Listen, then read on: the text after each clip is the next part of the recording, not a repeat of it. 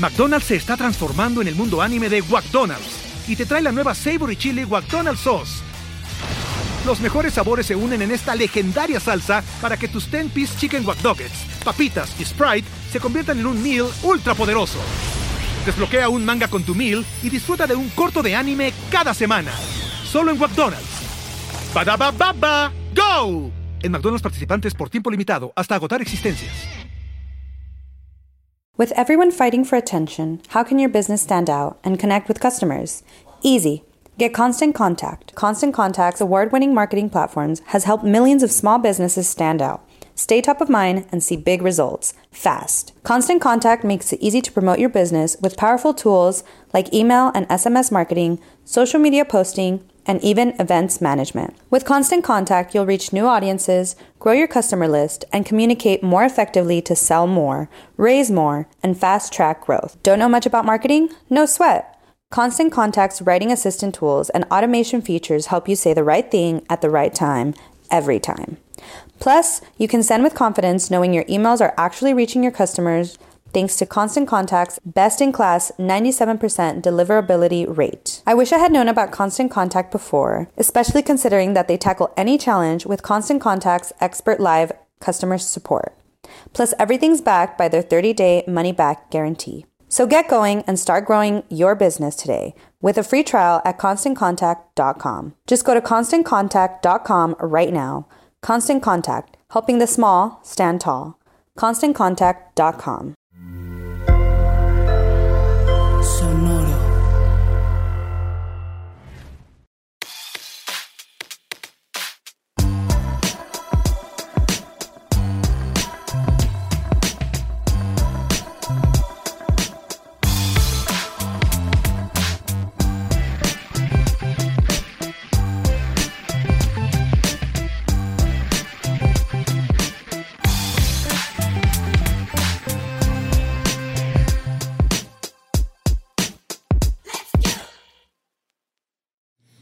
¿Qué tranza? Bienvenidos una vez más a Músicos de Sillón, el podcast donde hablamos de música como si supiéramos qué pedo. Como si supiéramos. Y donde engañamos a la gente con títulos. Que...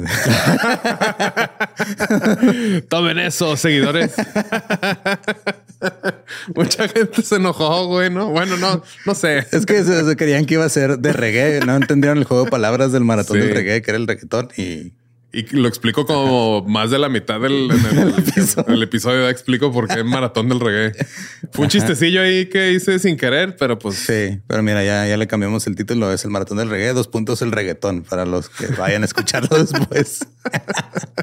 qué chido estuvo eso. Hoy estamos eh, invadiendo un estudio de alguien más. Simón. Porque en nuestro estudio juarense que está en este mismo edificio está siendo remodelado. Entonces, pues.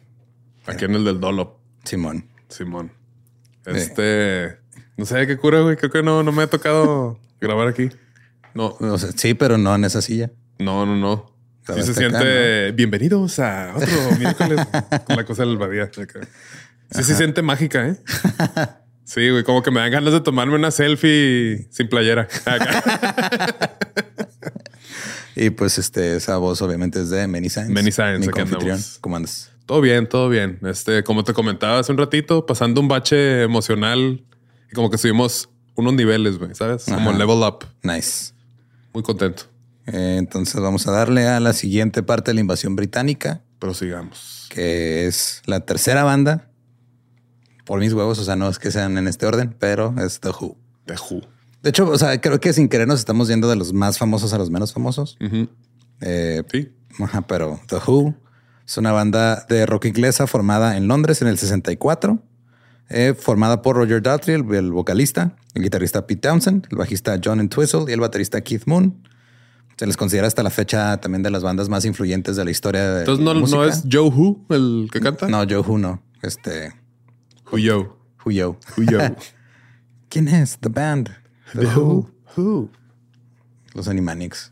En español no funciona para nada ese. ¿Quién? ¿De, qué? ¿Es quién? Así no funciona para ni madre ese. para los que no saben de qué estamos hablando. En los Animaniacs estaban las ardillitas. ¿Cómo se llamaba? Una, una era una ardillita viejita así en gruñona, ¿no? Que Simón. y su sobrino. Su sobrino, Simón. Sí, y es que los este sobrinos pueden ser difíciles. Sí, sí. y este, el era. Hay un sketch muy famoso de los principios de los 1900 que lo hacían en, radio, güey, que se llamaba Who's on First, es quién está en la primera base. Y era todo el juego de palabras de quién está en la primera base. No, pues quién. O sea, era un güey que se pedía quién. Ajá. Sí. Ese What's on Second. Entonces, que, y acá lo hicieron, pero con bandas, con Who, The Guess Who y The Band. Ok, The Band. Sí, Who's the Band? No, no, The Who. Guess Who's on stage? No, no, The Band. Sí, son como esos chistes de papá de que cómete la sopa de fideo y fideo se quedó sin comer. Así, como cosillas así.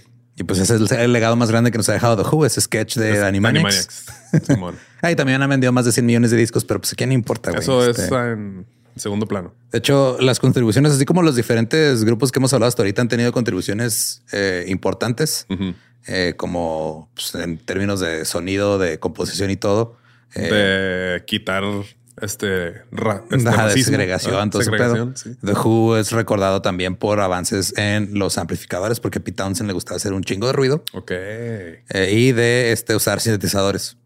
Ok, entonces a Pete le tenemos que agradecer el, los, del ruido. Los stacks de amplis de Marshall los hizo famosos este, Pete Townsend. Ok. Eso y si quieren saber cuántas guitarras este Pete Townsend rompió en su carrera, Simón. pueden escuchar el episodio. Está cagado con Many Science al respecto. ¿Cómo lo ven? Eh? Qué chido es todo ese episodio, Simón. Y también este, hicieron la, pues, como los discos conceptuales o las óperas, las rock operas. Ok. Hicieron un disco así. Eh, los este, miembros fundadores, Daltrey Townsend y Entwistle, crecieron en Acton, en Londres, y fueron juntos a la, escuela. El padre de Townsend tocaba el saxofón, su mamá había cantado en, en, el, en el ejército durante la Segunda Guerra Mundial y pues cuando... Era la que despertaba a todos. cuando su hijo dijo, quiero ser cantante, pues como digo, quiero ser artista, pues como le dices que no. Como le dices que no. Pues, cabrón.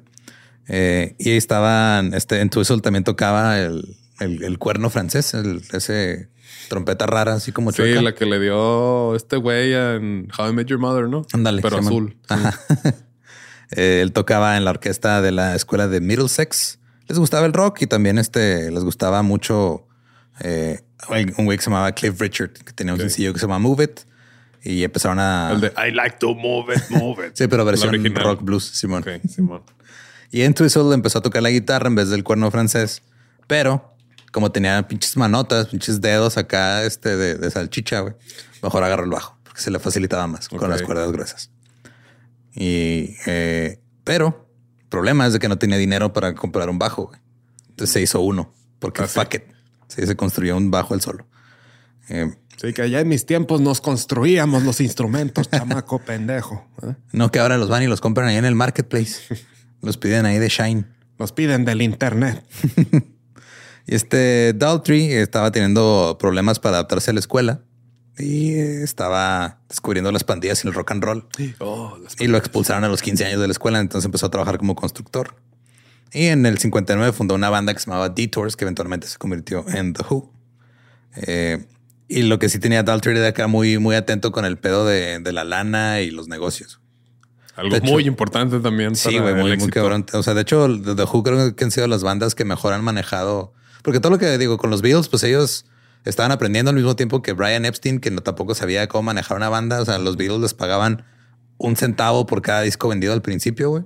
Y Brian Epstein hizo el primer de este trato de no me un porcentaje de las ventas. Sí, que son esas mamadas de un centavo. Sí, güey, un penny por, por disco, güey. Están vendiendo millones de discos. Pues no, güey. Un día, Daltrey vio a Entwistle ahí caminando en la calle con un bajo. Le dijo, güey, vente a la banda. ¿Ah, sí? Sí, güey. Oye, necesito un bajista y tú hiciste tu propio bajo. Cállate, güey, vente. Y entonces dijo, ah, yo conozco un güey que le gusta desmadrar guitarras, tráetelo. Y metieron a Townsend. Entonces era la eh, primera formación. Daltrey en la, este, de... El pandero. Eh, Daltrey eh, en la guitarra, en en el bajo, Harvey Wilson en la batería y Colin Dawson en la voz. Y luego ya después, este, Daltrey, pues fuera, desde el principio era como que lidercillo. Él hacía las cosas que él quería. Despidieron a Wilson y lo reemplazaron por otro güey que era mayor de la banda estaba casado y era un músico más competente. Entonces, como que estaba tocando con una bola de chavillos pendejos. Ok. Pero pues este empezó a tener problemas con, con Daltrey y después fue reemplazado por otro güey que se llamaba Gabby Connolly. Y en esta época fue donde Daltrey pasó de tocar la guitarra a ser el vocalista. Y este Townsend ya se convirtió en el único guitarrista. Entonces empezaron con dos con la formación. sí, era Daltrey Townsend en la guitarra y, este el otro güey cantando. Entonces son el bajo y un, un baterista eran cinco al principio. Y la mamá de Townsend eh, les dieron un, eh, les consiguió que un promotor los, les diera como un contrato y ya los empezaron a contratar a los Detours como bandas abridoras de conciertos y de shows, así como lo que hacían también los Beatles y los Rolling Stones, estar tocando piches seis horas en un bar y ese tipo de cosas. ¿La mamá le consiguió el contrato? Simón. Eh, jefa, consigue un contrato a mí también. Ponte el tiro. Sí, güey. Nepo Babies, todos. Nepo Baby, sí. Sí, le empezaron a abrir a diferentes bandas. Los nombres de las bandas están bien chidos, güey. Cliff Bennett and the Rebel Rousers. The Rebel Rousers. Simón.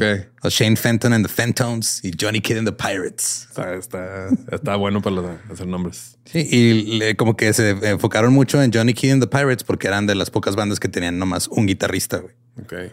Y así fue como Pete Townsend se puso a poner a, puso atención a lo que estaba haciendo el guitarrista. Güey dijo, ah, mira, pues yo puedo tocar ritmo y, lead este, yo solo, güey. No necesito nadie más. Me la pelan todos.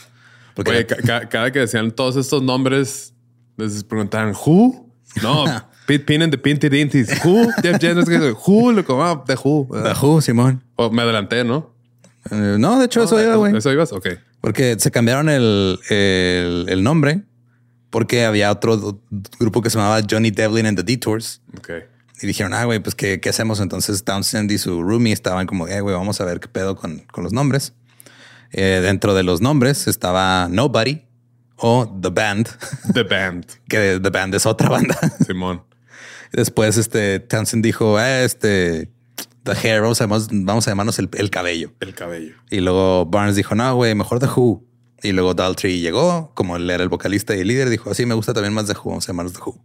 Y ahí se queda. Y se la pelan los que no, los que no les gusta. Sí, Y este, y ya para este tiempo, pues ya tenían varios contratillos ahí de estar tocando en diferentes lugares. Tocaban eh, a veces en, en los hoteles, en las salas de, baile, en algunos clubes y ya tenían este a un nuevo manager. Ya no era el que les consiguió la, la mamá de Townsend, era otro güey que trabajaba por una disquera que se llamaba Fontana. Y este nuevo manager, Chris Parmenter, este, mm, o sea, empezó a tener como que opiniones. Dijo, eh, güey, es que no me gusta cómo toca tal güey. Y Townsend se le hizo pedo. Le dijo, güey, te vale verga, tú nomás vienes a manejarnos. Pero de todos modos, al final, este. Yo te pagamos para que te guste. Sí. de todos modos, al final, este eh, empezó a. O sea, como que hay, dos versiones de la historia. Hay unos que dicen que Townsend se le hizo de pedo al, al manager. Ok. No me acuerdo si Townsend o Ben Twistle que se le hizo de pedo al manager por decirle al, baterista cómo tocar. Y hay otra que dice que es la que es la más aceptada porque incluso lo dijo el mismo baterista Sandom de que Townsend se fue contra él y dijo, güey, aprende a tocar bien, pues o te corremos a la verga. Y que al final él se salió porque se sintió ofendido y todavía le aplicaron la misma que los Beatles a Pete Best. Y güey, pero pues necesitamos una batería. Nos prestas la batería, güey, lo que conseguimos al baterista. Y a Sandom les dejó de, hablar por un chingo de tiempo. Y aquí es donde entra la banda Keith Moon, que creció en Wembley, tocaba la batería desde el 61 en diferentes bandas, tocaba en The Beachcombers y este eh, era muy energético y muy entusiasta. Okay. una vez que estaba tocando con ellos, este desmadró un tambor, rompió el pedal del bombo y dijeron: Este güey es demasiado entusiasta. Es demasiado entusiasta este güey es la verga, vamos a meterlo. Y este eh, estuvo tocando al mismo tiempo con los eh, Beachcombers y con The Who. Cuando se salió Keith Moon a The Who, Sandom, el que era el baterista de The Who, se fue a adicionar a los Beachcombers y los Beachcombers dijeron: No, la neta no tocas tan chido, güey. y no, no le dejaron que se uniera. Se quedó como el perro de las dos tortas. Sí, Sí. Y al final, este, todos modos, el manager que hizo que corrieran el baterista también lo cambiaron, güey. Pusieron a otro güey que se llamaba Peter Meaden. Y este dijeron: ¿Saben qué? Ustedes deberían ser la imagen de este nuevo movimiento que está pasando en Inglaterra, que es el movimiento de la moda mod, los mod rockers. Okay. Que eran esos que se vestían así como que. Como Modman. Uh, no, M-O-D. No, ajá. Y eran este, era como un movimiento acá de Clásico sesentero fresa que ves, así, fresa rockero que con su trajecito y la corbata delgadita y que andan en su, en su moped y esas cosas. Sí, sí, sí, ya como los, pues sí.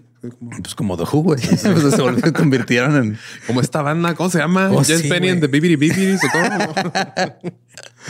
y este, y empezaron, y, y también ellos empezaron a... Se cambiaron el nombre otra vez a High Numbers, pero luego eventualmente regresaron a The Who. Que no, quedó muy arriba. Simón. Muy, muy alto. Sí, no, no, no vamos a llegar a esos números. No vamos a llegar a esa altura nunca. y este sacaron un sencillo eh, que no llegó al top 50 y por lo mismo dijeron, eh, vamos a cambiarnos el nombre. Low numbers. no llegó a los high numbers. A los que sí alcanzan de, que average numbers, mediocre numbers. Sí. Y también lo que empezó a pasar es como tenían muchos shows en vivo, empezaron a también a cambiar la manera en la que tocaban en vivo y se hicieron como que más, más showman. Más showman, sí. o sea, como que guitarristas icónicos es el, Townsend, el beat, o sea, los movimientos. Sí, acá, desmadres. La de School of Rock, ¿no? De que estudien este güey. Mira cómo es acá. Eh, empezó a usar el cable del micrófono como látigo en el escenario, acá a hacer movimientos bien sexuales. como el güey está guapo también, pues era, o sea, yo siento que Roger Daltrey caminó para que este Robert Plant pudiera correr, güey. Ok.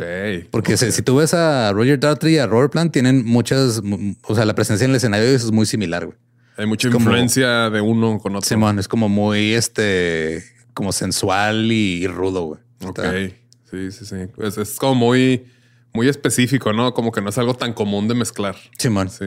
Y luego eh, el Kid Moon empezó a hacer malabares con las, con las baquetas, güey. Townsend hacía esos movimientos con la guitarra. En Twison era como que el más calmado, pero todos tiraba desmadre. Ok. Y este. Yeah, tiraba su chévere. Eh, otra vez cambiaron de, de, manager. Ahora tuvieron a Kid Lambert y Chris Stamp, que eran dos cineastas, eh, porque eran, pues digo, como estaba de moda también agarrar un grupo y hacerles una movie. Dijeron, ah, queremos un grupo que no tenga todavía tantos contratos ni tanta fama. Esos güeyes se ven chidos y los agarraron. Y este, los vieron en un lugar que se llamaba Railway Hotel. Y este, y empezaron a. Porque todavía estaban entre tocando cobres y unos que otros originales. Pero aquí Lambert le empezó a decir a Townsend, hey, güey, escriban más rolas originales. Les conviene. Y empezaron a hacer este, eso y les empezó a ir también un poco más chido, güey. Eh, en un show en el 64, Townsend eh, rompió sin querer este, un pedo de su guitarra y la gente se empezó a reír. Güey. El güey se encabronó y rompió la guitarra contra el escenario. O sea, fue como que porque vergas se están riendo. Sí. Y rompió eso y toda la gente de no mames, este güey está loco. Y luego se rió. sí. Y agarró su guitarra de respaldo que tenía y se puso a tocar con la otra guitarra. Güey, y toda la gente decía no mames, este güey está cabrón.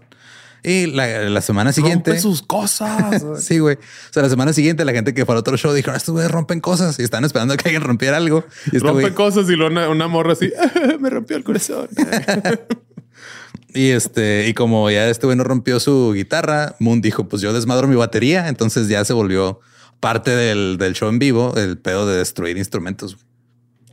Y no les daba, no les daba el, el budget, ¿no? No, pues todavía no, pero ya están empezando a volverse un poquito de un poquito populares. Ya estaban saliendo. O sea, sería lo mismo que si ahorita terminamos de grabar, yeah, tiramos y rompemos todas estas cosas. Desmadramos la cámara, güey, los micrófonos y todo. Eso es Rockstar. Y luego cada semana tenemos que comprar micrófonos nuevos.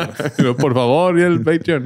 ¿Qué es lo que decían eventualmente cuando llega Jimi Hendrix después? Pues decían la diferencia entre Jimi Hendrix y Pete Townsend, pues que Pete Townsend rompió una guitarra y agarró una nueva y Jimi Hendrix desmadraba su guitarra y luego la, reparaba y la volvía a usar la noche siguiente. Simón, sí, pues Porque pues todavía no, no tenía ese nivel de lana.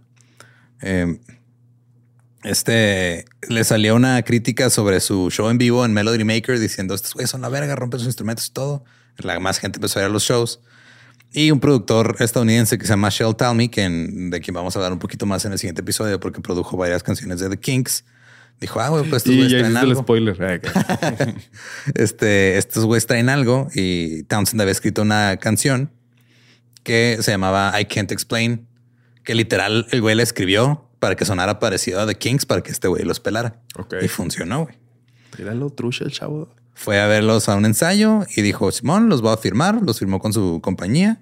Y este les vendió un, sencillo a la rama estadounidense de Decca Records, que ya también los hemos mencionado varias veces aquí. Y los primeros sencillos del grupo se lanzaron en Gran Bretaña con Brunswick Records, que era uno de los sellos también de Decca. Y este, y en la, en, I Can't Explain, que se grabó a principios del 64 en los estudios Spy, eh, Jimmy Page tocaba la rola en el B-side, en la, en la guitarra. Ah, qué cool. Entonces, desde ahí hay una conexión aquí también, como porque yo siento que sí, The Who es ese puente entre como que lo que están haciendo los Rolling Stones con, lo que empieza a ser Led Zeppelin ya más como más hard rock que le empiezan a... O sea, porque empiezan a establecer las bases, los Beatles y los Rolling Stones con... Ya cuando empiezan a experimentar con más efectos y sonido más, más pesado. Yo apenas hasta cuando llega ya Led Zeppelin, ya ahí ya como que ya me, me llama la atención. O sea, sí lo escucho así, pero nunca nace, nunca, nunca se me antoja así como que ah, voy a escuchar a The Beatles así. Simón. Pero pues les agradezco a estos señores que de que Ay, no me gustan ustedes, pero lo que, el siguiente paso de ustedes me va a gustar. O sea, lo que hicieron estos güeyes fue, o sea, The Who, sobre todo por la energía de los shows en vivo, pues eso se lo transmitió a las bandas que siguieron después de ellos. Sí, como que, aquí, este... es de que, ay, se puede hacer eso, güey. Simón. sí. Entonces la rola esta que era el B-side de I Can't Explain, que se llamaba Bald-Headed Woman o Mujer Pelona. Ahí tocaba eh, Jimmy Page la guitarra acá distorsionadota con un fuzz bien vergas. Ahora, había un fenómeno en esta época que era lo del radio pirata. Radio Pirata. Radio Metro, ¿no? taca, taca, taca, taca. Algo así, güey, pero un poquito este, más, más interesante. A ver si no nos demanda el Mediometro, ¿verdad? Porque ya tiene registrado. Sí, güey, ya está registrado el nombre ya. Simón. Si tú mides algo y mide medio metro exactamente, güey, sí, güey, no, güey. Y es demanda completa, güey, no media demanda. Sí, no, no. Dejar el metro entero. un eh, cuarto de metro porque doblado y luego ya. que estas estaciones de radio piratas eran las que estaban literal en la que sí, le mencioné, creo que en el de Rolling Stones, que estaban barcos así en las orillas del, del, En aguas internacionales, ¿no? Acá, eh, pasando las rolas. Y, arriba había de que pelea de toros y unos changos así peleándose con unas... con navajas. Con navajas. Un güey casándose con una vaca, güey. Y después este, agarraron atención, tocaron en el programa de tele Ready Steady Go. Y lo que hicieron fue este, como que la gran idea fue para tener una mejor imagen al momento de salir en tele. Eh, uno de los managers tuvo la idea de oh, vamos a traernos a, la, gente que nos va a ver regularmente a los shows. Tráiganselos de público a este show. Pues sí. Y eran como que también toda, toda esta gente que estaba en onda y que se vestía como ellos y todo. Hizo que se vieran bien vergas en, muchas skinny ties. Sí, güey, chingos. Y este, y eso como que los hizo establecer una imagen también así como que, ah, mira, estos güeyes son cool, son lo nuevo, son lo que está in. Sí, pues empezaron a saber cómo vender ese. Sí, bueno. Estaría en verdad que, güey, tráete puro güey que le cague nuestra música.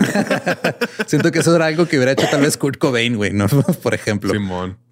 O, Fred, Durst de Limp Bizkit. Simón.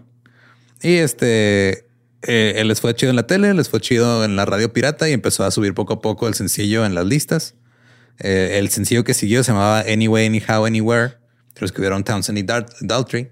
Y es de las primeras canciones que tuvieron éxito comercial. Que digo, ya se había hecho antes, pero que usaban este ruidos de feedback de la guitarra, güey, de así de o de que raspaba las cuerdas con la púa, o sea, esos ruidos que no eran melódicos. Simón. Los metió Townsend en, esta rola y fue la primera rola comercial que tenía estos ruidos, que ahora ya es bien común. Sí, sí que digo que de las historias más famosas creo que es la de Creep, ¿no? De que este güey metió los guitarrazos para... ¿Qué? ¿Qué es eso? ¿Otra vez? Simón. Que este güey metió los guitarrazos porque le cagaba la rola y... Simón. No me de la historia, pero era como de que no quería... Este... Quería como que arruinar un poco... Ajá, arruinar el, lo que les habían pedido los productores que hicieran. Simón, toma eso, industria. Y lo... Ay, gracias, industria.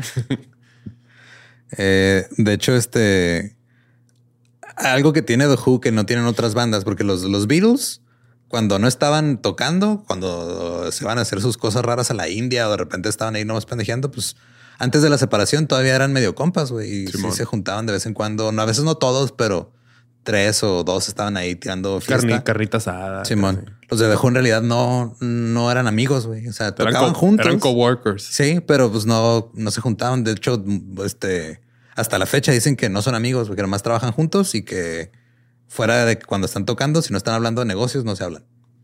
Qué curioso, ¿no? O sea, es, su jale, pues, es chamba. Sí, o sea, este. Pues un montón de bandas funcionan así, ¿no? Como que, orquestas, güey, este. Las, las típicas bandas de los hueseros. Sí. Para la gente que no sepa qué es un huesero. Este... Vaya, cualquier banda este, donde toque una banda versátil. Esos son los hueseros. Todos los que cantan de que si tú crees que ya me la cabeza, hueseros. Yo fui huesero. Em, el pedo fue que este, pues Daltrey era el, líder y pues de repente tenía pedos con los demás, sobre todo con Keith Moon, güey, porque Keith Moon era un desmadre, güey. O güey se la pasaba drogado, metiéndose un chingo de cosas y todo. Entonces, en un show, después de un show en Dinamarca, tuvieron un pedo porque Daltrey se fastidió de las mamadas de Moon, agarró todas sus drogas. Que dijo, ya son muchas mamadas. Sí. Ya me cansé. Ya me cansé. Ya se me entumieron los pies. y este agarró las drogas de Moon, las aventó al baño, le bajó, se encabronaron todos y corrieron a Daltrey de la banda. Ok. Y luego le dijeron, bueno, pues te puedes meter otra vez a la banda, pero para Pero sácalas del excusado, así con la mano acá. Sí, o sea, ya eh, le dijeron, ok, vas a hacer este, vas a entrar otra vez a la banda, güey, pero ya no vas a ser líder. Este pedo ahora es una democracia. Ok. Y dijo, va, chingón, le entro. Y luego sale el siguiente sencillo, güey, que creo que es la canción que más ubican de The Who, My Generation. Simón. Que es la que ha estado en mi mente todo este rato. Sí, que fue una canción que básicamente capturó un momento social y cultural muy importante y lo masificó, güey. Y tartamudea en la canción. A propósito. y originalmente eh, la habían escrito Townsend como un blues un poquito medio, medio lento. Y ya después de grabarla varias veces y darse cuenta que no jalaba así, cambiaron el tempo y en Twizzle le metió un, bajo más agresivo, un solo de bajo y todo. Y fue de, ah, güey, esta es la rola. Y este eh, usaron, o sea, lo de que usara el tartamudeo también fue a propósito, güey. Eh, la letra se volvió muy controversial por el pedo de espero morirme antes de envejecer. En la I hope I die before I get old. Eh, Townsend decía en las entrevistas de no lo tome literal, güey, es una metáfora. Los cuestionaban así como cuestionaban los Beatles cuando hablaban de drogas y todo. es que estas generaciones le están haciendo caso se van a matar todos por su culpa. Y nada es una metáfora, pero estás diciendo que te inyectas la cosa en la vena. Es metafóricamente. y el, el, disco que fue su disco debut, My Generation, fue lanzado a finales del 65. Tenía varias canciones originales y varios covers de James Brown. Después de My Generation, eh, The Who se peleó con el productor, con Tell Me. Entonces, este, valió verga el contrato. El de Tell Me Why. y así que, este, de hecho, por culpa de esa pelea, las canciones que habían sido grabadas con ese güey y todo no volvieron a reeditarse hasta el 2002. Ok. Entonces no había manera de a menos que compraras una de las ediciones viejas de los discos, hasta el 2002 no había a escuchar CDs, cassettes ni nada hasta que se arregló ese pedo. Ahí firmaron ya con otro, con otro eh, sello discográfico. Lanzaron Substitute, lanzaron este que Substitute dijeron que era una parodia de la canción de 19th Nervous Breakdown de los Rolling Stones. Entonces, como que también se están metiendo al pique de que están haciendo esos güeyes, pues vamos a hacer lo contrario, vamos a hacer algo para chingar. Simón. Eh, y luego tuvieron que quitar del mercado el sencillo porque la rola que hubieran usado como B-side, como lado B, era de las que habían grabado con Tell Me. Tell Me los demandó. Ok, no se puede usar lo que yo usé. Sí. Eh, también este The Who en el 66 lanzó una canción llamada I'm a Boy que hablaba sobre un niño vestido de niña, que también fue como como, ¿qué, están haciendo? No se puede. entre esa canción y la canción de Lola de The Kings, en la que hablaremos en la siguiente entrega de esta invasión británica, fueron como que muy importantes en, el, en el pedo social de la época, pero fueron muy criticadas por la gente que estaba de. Pero, ¿cómo que un niño se viste niña? ¿Cómo que este. A la gente del, del bread.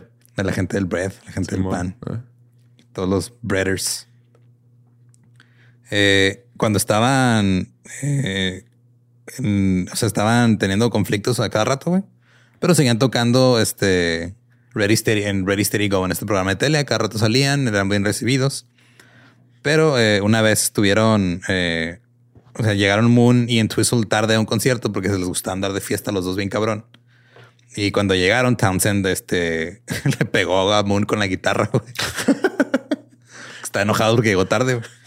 Y le dio un paquetazo, no sé, güey, no algo pues más leve, güey, un cimbalazo, güey. Era su arma, güey. Entonces agarró su guitarra, le dio un putazo y monté el pinche ojo morado, está todo madreado. Entonces él y en Twizzle dejaron la banda. Ok, que no, yo no, yo no estoy aquí para guitarrazos. Sí, y este, y luego la semana después volvieron a la banda. Pero Moon Bueno, siempre sí estoy aquí para otro guitarrazo más y ya. Sí, bueno, ya no me pegues, eh. O sea, regreso, pero ya no me pegues. Si me pegas, ya no me pegues con ese lado de guitarra. Pégame con el otro que está más suavecito. Simón. Y este, mientras tanto, el, el Moon seguía buscando otros jales. Por ahí tocó en unas rolas de Jeff Beck. Eh, y tocó también con, o sea, una rola que grabó Jeff Beck con Jimmy Page, con John Paul Jones y con Nicky Hopkins, que pues ellos estaban ya empezando todo su pedo aparte de los este, Led Zeppelin, Yardbirds, todas esas bandas de esa época. Eh, y para como que aliviar el pedo del dinero, Lambert eh, les dijo, ok, para el siguiente álbum, todos tienen que escribir dos rolas para que este pedo como que se nivele, porque pues, los derechos de publicación y todo, pues las rolas que estaban, los covers pues no te generan tanta lana, las rolas que estaban publicando eran más a nombre de, de este Townsend y Daltrey. Entonces, pues nomás, o nomás Townsend, nomás Daltrey. Entonces, pues no están generando la misma lana todos. Mooney y Twizzles estaban. Era como el multinivel. A ver, necesitamos que generen, mijo. Necesitamos que vendan. Mira, tú escribes dos rolas y luego esas dos rolas escriben otras dos rolas y así lo llevamos. Esas rolas invitan a otras rolas. y este, y luego se dieron cuenta que les hacía eh, falta como que por contrato llenar más tiempo del disco. Les faltaban 10 minutos. Entonces hicieron una rola casi de 10 minutos. Ok. que se llamaba Quick One While He's Away. Así, una rápida mientras él, no está. Ok. Muy irónico el pedo. Eh, y él, le fue bien al disco, alcanzó el número 4 en las listas de Reino Unido. Eh, ya para el 66, el programa de Ready, Steady, Go ya se había terminado. El movimiento de los mods ya estaba como que pasándose un poquito de moda. Ya están ensanchando las corbatas. Sí. Y The Who estaba teniendo competencia con Cream o Jimi Hendrix y este se dieron cuenta que si querían eh, sobrevivir como banda tenían que cambiar de enfoque y tratar de pegar en los Estados Unidos porque no le habían puesto tanta atención a los, a los Estados Unidos. Entonces hicieron una breve gira en Nueva York. Eh, fueron bien recibidos. Que hay que echarle ganas para ser la tercera banda de la que un podcast vaya a hablar de nosotros sobre invasión británica en un futuro. ¿eh? Poco a poco. Dos no vamos a alcanzar. el uno ya, ni de, pedo, nunca. Pero el, tres sí, sí le podemos ganar al, al cuatro. y este, y como todavía seguían este, rompiendo sus instrumentos en vivo y todo, la gente dijo, no mames, está en vergas. Y los invitaron a tocar al Monterey Pop Festival, que ya hablamos de ese festival en el episodio de festivales. Que es el Pal Norte. Sí, es el, fue el proto, proto Woodstock. Ok. Es el To the North. Y este, ah, el pedo aquí es de que pues estaba todo el movimiento hippie en Estados Unidos. A The le cagaban los hippies, güey. Sobre todo el baterista, güey. Y el este, y pensaban que iba a haber un pedo porque están ellos hablando de amor y paz y todo. Y Keith Moon era un pinche güey violento. Era, era animal de los mopeds en la batería, güey. Simón. Entonces decía, no, este pedo no va a salir bien porque este güey es un desmadre. Eh, y luego dijeron, no, este eh, se peleó Townsend con Hendrix porque Hendrix también rompió su guitarra. Dijo, me estás copiando, güey. Yo soy el que rompe las guitarras, tú no a la verga. Nadie puede romper guitarras. Y este, y estaban discutiendo a ver quién este iba a subir primero, si jugó Hendrix. Eh, Hendrix pues había llevado su equipo normal de gira. Hendrix le rompió la guitarra a Townsend para que no subiera y Townsend le rompió la guitarra a Hendrix. Simón. y este The Who había llevado, no sé, llevó su, su equipo, entonces habían rentado equipo y están quejando que no van a sonar igual y la chingada. McDonald's se está transformando en el mundo anime de McDonald's y te trae la nueva Savory Chili McDonald's Sauce los mejores sabores se unen en esta legendaria salsa para que tus 10-piece chicken wack papitas y Sprite se conviertan en un meal ultra poderoso. Desbloquea un manga con tu meal y disfruta de un corto de anime cada semana. Solo en McDonald's. baba ¡Go!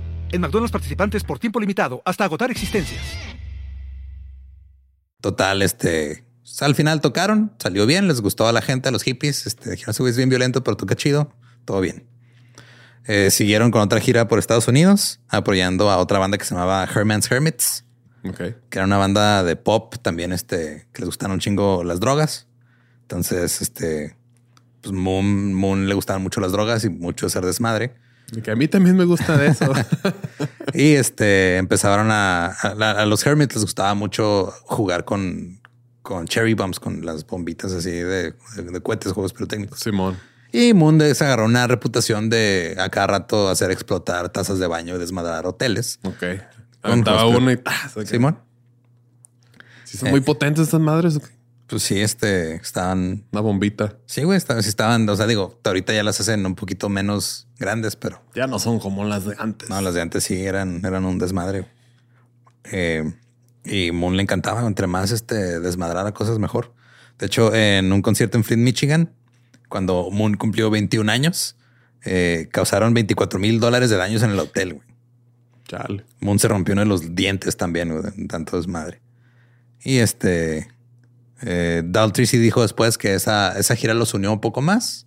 Ya no se estaban peleando tanto y que ya con eso podían como que hacer una gira donde ellos fueran los headliners porque ya están teniendo menos pedos. como que toda esa frustración y todo ese conflicto, eh, toda esa energía negativa, en vez de desmadrarse entre ellos, se pusieron a desmadrar hoteles. Ok. el hotel qué culpa tenía. Ajá. Eh, luego sacaron el sencillo I Can See for Miles. Y este Townsend dijo, ah, estuvo bien chingona. Este ha sido el mejor sencillo que hemos grabado y los decepcionó porque nomás llegó al número 10 en Reino Unido y en Estados Unidos llegó al número 9. Y fue como que, güey, tenía que ser número uno. Entonces, como que el güey se, se autosaboteó ahí, como diciendo, ay, güey, esto es lo más vergas que he hecho en mi vida. Y pum, no es cierto. Simón. La gente dice que ni madres. Sacaron en, eh, salieron un programa muy este, sonado de la época que se llamaba The Smothers Brothers Comedy Hour en ese programa escribía Steve Martin. Ok. Fue de los primeros programas de comedia que, de hecho, los Smother Brothers fueron perseguidos por la política, por su comedia que era contra el sistema. Pues que se hacía algo así como bien, bien, este, bien ilegal. Por su comedia. Sí. es que su comedia era, era muy irreverente. Decían cosas de ya sabes quién. Sí, güey. Sí, no. No, pinche, el, presidente los tenía en su lista negra, güey. Ok, así a las peladas. Simón. Y tocaron este eh, eh, esa aparición es famosa porque Keith Moon le dio un soborno a uno de los que trabajaban ahí en el, en el, show? Para que pusiera explosivos en la batería, güey. Para que fuera explosivo. De que, sí, ah, esto, esto va a estar bien vergas. Y el güey este, puso explosivos de más. Puso tantos explosivos que pinche Moon salió volando, güey. Se, se, abrió el brazo con un pedazo de platillo. La verga. Se le, este, se le prendió el cabello a Pete Townsend y quedó medio sordo de un oído, güey.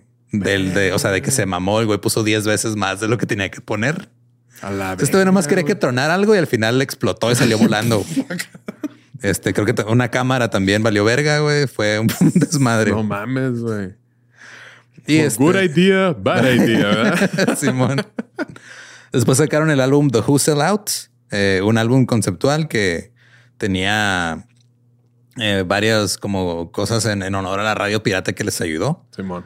Eh, porque los acababan de, de, o sea, ya el, gobierno los hizo legales y ya no había estaciones de radio piratas. Y ya dijeron, este, vamos a hacer cosas experimentales, vamos a hacer óperas y canciones bien largas y todo. Somos un grupo de pop y arte. Fuck it. Y empezaron a hacer este. Se empezaron a, convertir en hippies. Pero su manera también de decir, ah, estamos haciendo arte fue empezar a hacer anuncios, güey. Ok. Entonces hacían anuncios de repente bien raros y decían, ah, es que mi arte es hacer anuncios y ganar dinero. Mira qué arte tan conveniente. Simón. Entonces grabaron un chingo de anuncios. Este. Mi arte es hacer spots. Acá, y eso los puso como los hippies que eran anti anticonsumismo. Pues fue de ah, estos güeyes, qué pedo, güey. Como que eso es arte, no, no mames, estás vendiendo. No, inventes, no inventes eh, acá. Y este, y Townsend dijo: No, es que nosotros no hemos cambiado. O sea, pues esto es lo que hacemos. No sé, es, esta es mi obra y es mi discurso, güey. mi discurso es hacer anuncios para marcas y ganar dinero, güey.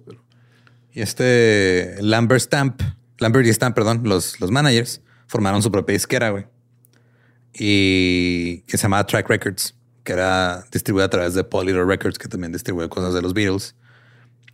Y Track Records se convirtió muy importante porque también firmaron a Hendrix.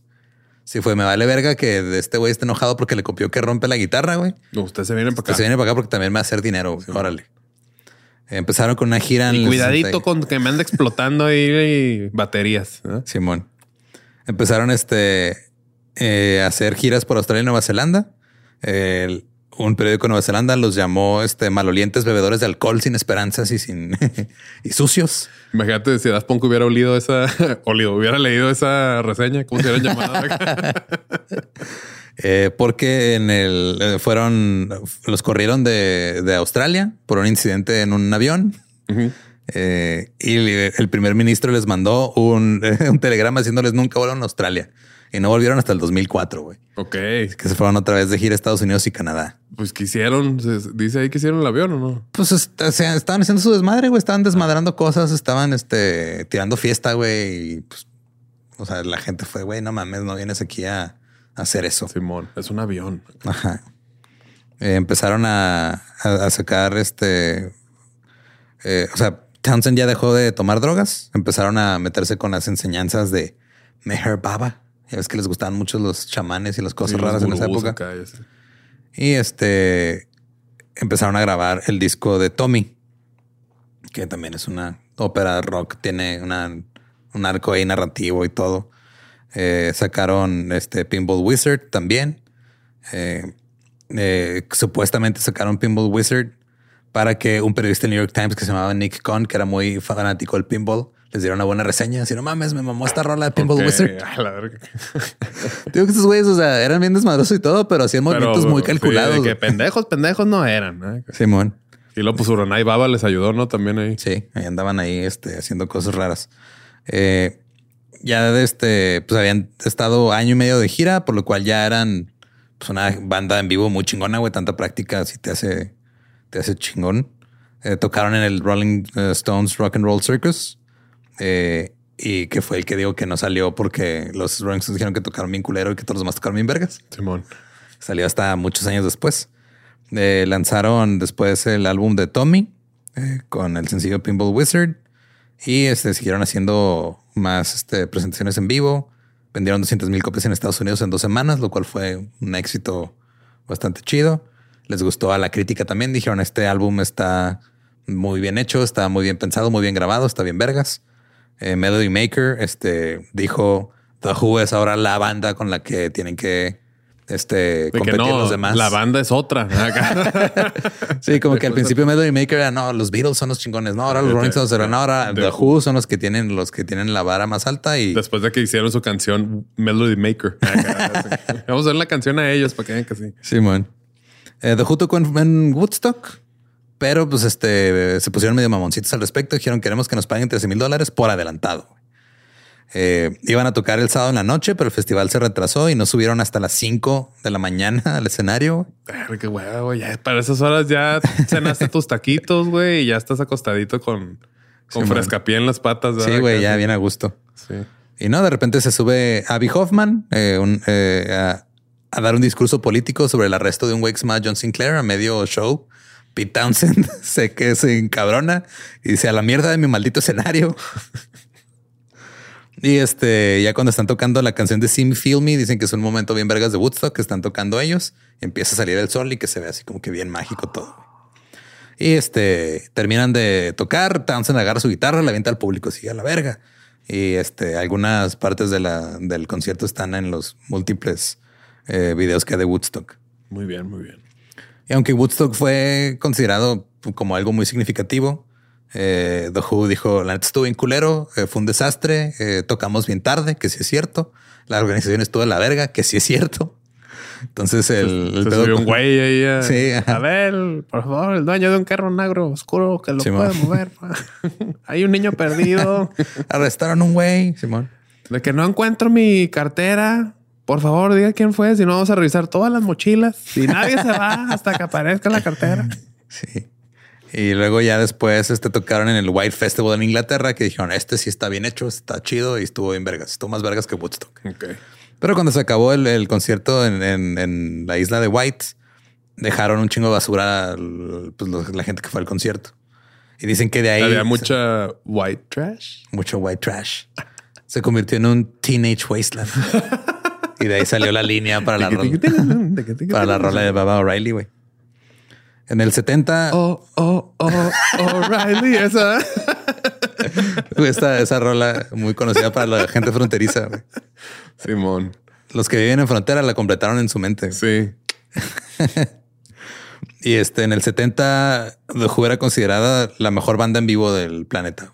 Ok. Estamos hablando ya del 70 de los Beatles se habían separado, güey. los Rolling Stones andaban haciendo conciertos, está yendo chido y todo, pero decían los Rolling Stones tocan bien vergas en vivo, pero The Who les gana por poquito. Güey empezaron a, a, pensar en grabar un disco en vivo. Dijeron, ok, el disco en vivo tiene que sonar muy diferente a lo que hicimos en el estudio, que fue el disco de Tommy. Y este, y se pusieron a, escuchar como que las grabaciones de lo que habían grabado, acumulado en presentaciones en vivo. A Townsend este, no le gustó la mayoría de lo que habían hecho, entonces dijo quemen todo a la verga. y luego ahí salió el documental de Netflix. Dijo, sí, no sé, literal, güey, dijo, no me gustó nada de estas cintas que grabamos en vivo, quemen todo, vamos a hacer. oye, pero hay necesidad de quemarlo, lo podemos borrar. no, quemen todo. Quémenlo, quémenlo, póngalo en la batería y explótelo a la verga. Eh, lo que mejor dijeron fue, ok, vamos a organizar dos shows, eh, uno en Leeds y otro en Hall y ahí vamos a grabar. Eh, el concierto en Hall valió verga porque hubo pedos técnicos y al final nomás usaron el de Leeds y se convirtió en el disco Live at Leeds. Live at Leeds. Y se dice que es uno de los mejores discos de rock en vivo de todos los tiempos. Y la neta sí está muy cabrón. ya la, la, gira de Tommy incluyó espectáculos en teatros de ópera europeos y fueron los primeros en tocar en el Metropolitan Opera House en Nueva York. Primer grupo de rock. Eh, sacaron el, sencillo de Seeker, le fue también chido. La gira que incluyó su segunda aparición en el Festival de White tuvo una asistencia récord en Inglaterra en, su momento. El, libro de los récords Guinness dijo que eran entre 600 y 700 mil personas. Y los güeyes salieron al escenario a las 2 de la mañana del domingo. Ya ni que era sábado, era domingo otra vez. Ya les dolió pito. Simón es mucha, mucha gente. Sí, de hecho, el disco Tommy básicamente fue lo que convirtió a The Who en millonarios. Les aseguró, o sea, entre el disco, la gira y todo lo que está pasando, y que sí se sabían manejar el pedo del negocio. Por mucho que se odiaran a veces entre ellos y tuvieran pedos, el negocio siempre lo tenían bien cuidado. Buenos para el business. Simón, se, se, hicieron muy, este, eh, muy ricos. Ok. El pedo es de que, pues, Daltrey y Entwistle estaban como que, ah, estoy cómodo con mi lana eh, Moon se estaba gastando todo en drogas y John Townsend estaba este. Digo, John Townsend, Peter Townsend. Fue decir, verga, güey, ya me perdí. ¿Eso güey quién era? Porque se me da mucho el pedo. Pero... Sí, no, Peter Townsend este, estaba avergonzado de su riqueza porque iba en contra de las enseñanzas de Meher Baba. Meher Baba. Ajá. Y dijo, eso sí, este, yo no puedo tener tanto dinero. Que decía Meher no, no. Eh, ya durante el finales de los 70, del año 70, perdón, Townsend dijo, vamos a continuar Tommy. Eh, vamos a hacer un disco que se llamaba Lifehouse, que iba a ser un proyecto multimedia, que iba a ser este entre un show en vivo y un disco. iba a ser todo el pedo acá. Este iba a ser una experiencia, güey, más que más un disco. Y este iba, hicieron conciertos experimentales en un teatro en Londres. Eh, empezó a experimentar con sintetizadores, haciendo un chingo de sonidos bien extraños y todo, güey. Y los demás le dijeron, eh, güey, te estás mamando, esto está demasiado complicado, güey. Sí, que ya no me... De que quiero, quiero que el escenario esté como la casa del tío Chueco, ¿verdad? y la gente entra y, ¡ah, la verga! Casi. Y al final, este, le dijeron, eh, güey, neta, te estás mamando, nosotros más queremos grabar un disco y ya, güey. Sí, no inventes. demasiado. Ajá. Al final Townsend tuvo una crisis nerviosa. Este Peter Townsend, no John. Peter, ok, John, sí. John, el, el, el, este, el gemelo malvado que se fue eh, con un bigote así. Simón. Era el que sí cuidaba sus guitarras. Simón. Y este, en ese tiempo, eh, John Entwistle fue el primero que en sacar un disco solista que se llamaba Smash Your Head Against the Wall. Eh, grabaron en marzo del 71, pero pues este, tuvieron pedos porque uno de los productores, este Lambert, estaba demasiado drogado y no estaba pudiendo cumplir con su trabajo productor. Eh, así que empezaron a, grabar. Así como cuando la gente pide su mental health day. De que, eh, estoy bien pedo, güey, no ando bien drogado, no puedo ir. De que, güey, no. y este hicieron el disco con Glyn Jones. Y el álbum básicamente era material que agarraron de todo el desmadre que estaba haciendo Townsend de Lifehouse, una rola de Twistle que se llamaba My Wife. Y los lanzaron como el disco Who's Next. De ahí este, sacaron, o sea, llegó el número uno en, Inglaterra, número cuatro en Estados Unidos. Y este Baba O'Reilly y Won't Get Fooled Again son pues, de los primeros ejemplos del uso de sintetizadores en el rock. Okay, Fueron de las primeras bandas en meter sintes al rock. Eh, eso no es rock. de hecho, este eh, también, o sea, la canción de Baba O'Reilly, si la escuchas, está bien rara, güey. O sea, empieza con sintes, luego tiene un pedo acá de rock acá bien denso, luego de repente tiene un solo de violín acá como de música, o sea, está muy es de esos. A ver, ¿cómo va la cómo es la de Bob Riley? Creo que no no sé. pues empieza con un este con el con, con el cinte madre. Simón, esa es. Ah, ok. Entonces empieza esa rola y se dieron cuenta cómo intenté hacerlo tararear y no pude. Sí, güey, por eso yo no lo intenté. A ver, recuérdame cómo va, cómo empieza esa. y este, y empezaron, o sea, es una canción que cuando la escuchas dices, güey, o sea, esto está raro que haya sido un hit tan cabrón. Simón, porque es una estructura nada convencional, güey. Pero pues en esos tiempos todo el mundo andaba más high, entonces estaba todo chido. Eran otros tiempos. Eran otros tiempos. Eh, estuvieron en el Rainbow Theater en Londres, recién inaugurado durante tres noches. Eh, la gira se interrumpió allá en San Francisco cuando se fueron a Estados Unidos después de la de Londres porque eh, pues, Moon se quedó, este, se desmayó, güey, medio concierto. De hecho, hay una historia muy famosa de que pues, hay un baterista que fue pues, como miembro honorario de Who por un concierto porque uno estaba tan hasta la verga que no podía tocar y subieron güey del público y tocó con ellos y se, ah, se aventó el, show. En, este, en esta ocasión en San Francisco como, como que de repente despertó y siguió tocando otra vez, pero se fue a la verga, güey. O sea, pinche. O sea, se, se lagueó, se le fue el wifi. Sí, güey. O sea, entre brandy y barbitúricos, creo que fueron más los barbitúricos que pues brandy, pero el güey le dio una mini sobredosis en el escenario y de todos modos terminó el concierto, güey. Eso es ser rockstar. la neta. la madre, güey. Sí se mamaron, güey. y a eh, ustedes les da ansiedad porque no llegó el ingeniero de sonido. Este empezaron a tener otra vez pedos después de esta gira cuando quisieron grabar otro disco porque Daltrey decía que Townsend estaba este, siendo demasiado pretencioso, eh, demasiado artistoide y Daltrey este, eh, decía... Queremos regresarlos a los comerciales, güey. Esto ya, está siendo muy mamón. De hecho, la queja de Townsend era, güey, este, Daltrey, tú nomás quieres hacer esto por lana y Daltrey era de, pues, pues, pues sí me gusta, pero también me gusta la lana, güey. Eh, Moon cada vez se está volviendo más destructivo y problemático por el alcohol y las drogas. Y a, Moon le gustaba hacer giras por el desmadre, güey, más que nada. Eh, Daltrey eh, empezó a hacer una auditoría de las finanzas del grupo y se dio cuenta que Lambert y Stamp no habían este, registrado todo o había cosas que andaban ahí este, faltando, más, más por ineptitud que por malicia. Y así que pues, los corrieron. Por ineptos.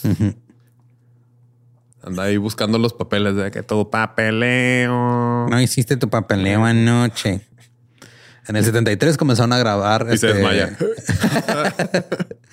comenzaron a, grabar Cuadrofenia. Eh, después de, haber hecho una versión orquestal de Tommy, también grabaron este disco de Cuadrofenia, que también este eh, estaban. Eh, o sea, eso también como que tiene una historia, ¿no? Se trata de un niño que se llama Jimmy que tiene una crisis de personalidad. Eh, la música presenta cuatro temas distintos que reflejan la personalidad de cada uno. O sea, eran como las madres de Townsend de este pedo no nomás es música, es arte, güey, somos arte. Eh, Jimmy. Simón, el Jimmy, el Jimmy, Jimmy y el Timmy. Townsend tocó sintes en varios de varias rolas. Entonces tocó trompeta en varias este, rolas. Y ya cuando se grabó este disco fue cuando Lambert y Stamp ya estaban. El baterista tocó fondo. pues sí, güey, prácticamente. Eh, y este Lambert y Stamp ya fueron reemplazados por otro güey que se llamaba Bill Kirbishley. Y el álbum ah, llegó al número dos, tanto en Estados Unidos como en Inglaterra. Entonces le fue chido. Comenzaron la gira con un chingo de problemas. Este Daltrey no quería que Townsend metiera un tecladista para tocar los tintes en vivo que era el de Chris Stainton, que había tocado en algunas rolas del disco. Eh, así que lo que hizo Townsend fue que sampleó, güey. Sampleó y sencillo. Ahí ya, así. Eh, eh, ¿viste? Gran shout out. Eh, dijo, ¿sabes qué? pues vamos a todas las, las, cosas que son de síntesis y teclados de acompañamiento, los vamos a llevar pregrabadas, güey. No es como que hubiera la tecnología en ese momento para hacerlo, pero dijo, pues a ver cómo chingados le hacemos. A ver cómo lo hacemos, pero pues sí. Y este, y si hubo un pedo donde eh, fallaron las cintas y Townsend este, se encabronó, agarró al técnico de sonido. le, rompió una guitarra la cabeza, pump, ¿no? Pues no, güey. Lo que hizo fue lo jaló al, al escenario, lo aventó, pateó los amplis y lo destruyó la cinta. Del escenario, o sea. Sí, o sea, lo, lo, jaló al escenario y en el escenario lo empujó, lo aventó, le tiró unas patadas a los amplis, hizo su berrinche. Este destruyó las cintas que él mismo hizo de ese pedo. Y el güey tiradillo así. Ok, como que. Sí, y al final este tocaron puras rolas que no estaban ese pedo. Eh, este Keith Moon destruyó su batería, Townsend destruyó su, su desmadre. Después de esto, este Daltrey se encabronó con Townsend también por el pedo de las cintas. Eh, le dio una, le lo agarraron a chingazos, de un chingazo lo tumbó el ojo inconsciente, güey. un desmadre ahí, todos y todos. sí, lo del, o sea, lo del que lo dejó inconsciente no fue en un escenario, pero ah, fue, fue en la misma Y ahí nació el WWE. Acá sí. Este, en Estados Unidos hicieron su gira otra vez. Moon se, quedó, se desmayó durante. Aquí fue donde pasó este pedo. Estaban tocando Won't Get Fooled Again. Y Townsend le preguntó a la audiencia, ¿Eh, ¿alguien puede tocar la batería? Y ahí aparece Scott Halping, güey. Un güey alto la así con, con las baquetas. casi, casi, güey. Es como el, güey que se va al estadio este, en uniforme completo de su equipo por si se lesionan todos los jugadores y voltean así, eh, alguien. Y estás tirando así ya, así corriendo acá. Y ese, ese güey este, se metió y terminó el concierto con ellos. Scott Halping. De hecho, cuando te metes. Y ese vato era Travis Barker. Sí, bueno. Así le hizo también. Eh, desde entonces se rompió un dedo y canceló toda la gira a México. Pinche. Eh, este.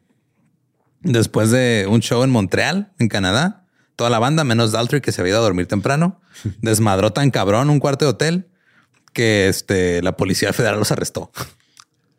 La Guardia Nacional. Llegó, A, la, Guardia Nacional canadiense, llegó en, en sus en caballos, güey. y disparando así maple. en el 74 habían comenzado a trabajar en una película de Tommy. Eh, la película tuvo un, elenco bastante eh, pues, repleto de, estrellas de su momento. Eh, el elenco incluyó a Tina Turner, a Elton John y Jack Nicholson. Jack Nicholson. Sí, güey. Eh, trabajaron en la banda sonora durante un buen rato. Eh, Moon se había mudado a Los Ángeles, por lo que usaron a bateristas de sesión para, para estos pedos, eh, incluyendo a Kenny Jones. Se pararon así en, el, en, un alto y lo... ¿Algún baterista? y el mismo güey, yo. sí, el, este, Elton John usó su propia banda para la versión de Pinball Wizard. Y en la secuencia de Pinball Wizard hay 1500 extras en escena. O sea, sí, se aventaron un pedo muy, muy cabrón. Eh, la película se estrenó el 18 de marzo del 75, recibió una ovación de pie, le fue bien chingón. Eh, Townsend fue nominado al premio de la Academia a mejor este, música original. Eh, Tommy se le ganó a Toñita. y luego tomaron la película en el Festival de Cine de Cannes, pero no entró en la competencia principal, aunque ganó el premio a la película de rock del año, en los primeros premios de música rock en películas. Y le fue bien, güey. La neta, tanto a la película como a la banda sonora. La banda sonora llegó número dos en las listas de Billboard. La película tuvo este, buenas reseñas y todo. Este está chida, no la he visto completa, he visto clips y todo, porque pues, la neta yo no sabía que era una película, yo creí que era más en videos, musicales. Hay que verla. Pero sí está chida. Y este empezaron, o sea, por el, trabajo de la movie no tuvieron tantas presentaciones en, vivo. Así que hicieron un, un, este, un show en el Valley, que es el, el estadio del Charlton Athletic, un un equipo de fútbol de allá de Inglaterra, frente a 80 mil personas. Y lo hicieron en el Madison Square Garden en junio, Nueva York. Un lugar enorme también, muy, muy icónico.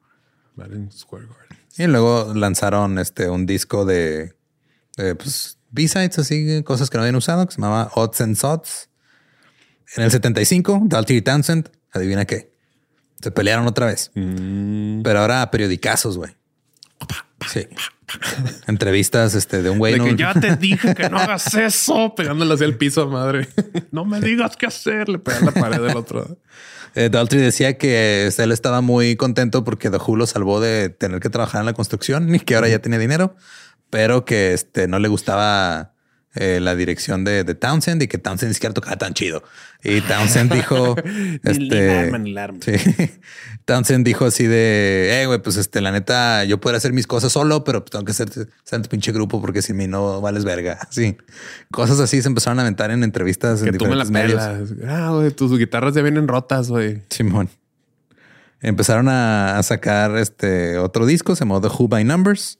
Tenía varias este, rolas como más introspectivas de la banda. O sea, empezó a pasar lo que pasó con Lennon y McCartney, de que ya cada quien escribía mejor sus rolas aparte, ya no colaboran tanto. El grupo empezó a hacer otra vez gira. No tocaban casi rolas nuevas en esta gira, tocaron casi puras rolas de Tommy Cuadrofenia. Y este, el 6 de diciembre del 75, The Who estableció el récord del concierto más grande bajo techo en el Pontiac Silverdome con 78 mil personas. Y en el 76 tocaron otro concierto en el Valley, en el, estadio del Charlton Athletic, que figura en el libro Guinness de los récords como el concierto más ruidoso del mundo. Ok. Ahí sí fuiste y ya te quedaste sordo a la chingada. Perdiste un montón de frecuencias. Sí. 120 decibeles.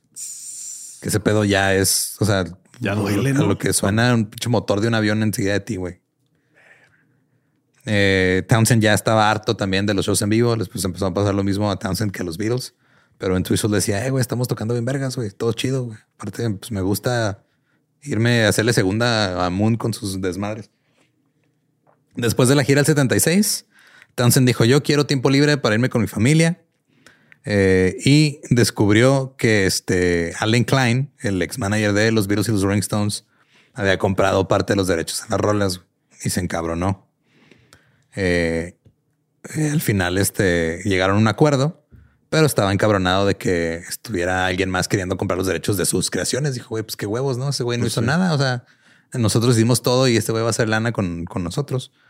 Entonces, este Townsend ahí eh, se encabronado y todo, se fue a un speakeasy y ahí se topó con Steve Jones y Paul Cook de los Sex Pistols, que eran fans de The Who. Salió de ahí después de ponerse una peda, se desmayó. Un policía le dijo, no te vamos a arrestar, este, si te puedes parar y caminar. Y esos eventos inspiraron a la canción Who Are You? Qué vergas. Eh, se volvieron a reunir en el 77, pero Townsend dijo no quiero hacer shows en vivo. Eh, Daltrey dijo, está bien, pues no hay pedo. Eh, Moon estaba tan yéndose a la verga que dijeron, ok, está bien, este, pues igual si me voy de gira ahorita ya voy a valer verga. Spoiler. y solamente hicieron un concierto ese año en diciembre, eh, que lo filmaron para el documental de Kids Are Alright. Ya tenían 14 meses que no habían este, tocado en vivo y, pues, cuando tocaron no, no les gustó cómo salió. Entonces este, pues como que no se veían como la banda en vivo que eran antes. Mm. De hecho, decían que Moon se veía, este, o, sea, que ya como, como, que el güey se veía mal, que había subido un chingo de peso, que ya no tenía la misma energía. Pero Daltrey dijo, güey, aún así todos los demás bateristas se la pelan. qué loco. Comenzaron este, eh, o sea, comenzaron a grabar este Who Are You en el 78, eh, pero dicen que empezaron a tener pedos con, con Moon porque no podía tocar. Eh, tenía una rola que estaba en una métrica distinta, en seis octavos, y Moon no podía seguirla. Dijeron, eh, güey, este pedo ya no está bien. Y ya total, este, grabaron otra actuación en un estudio para The Kids Are Alright. Ahora sí ya tocaron chido. Sí se usaron varias este, para el documental.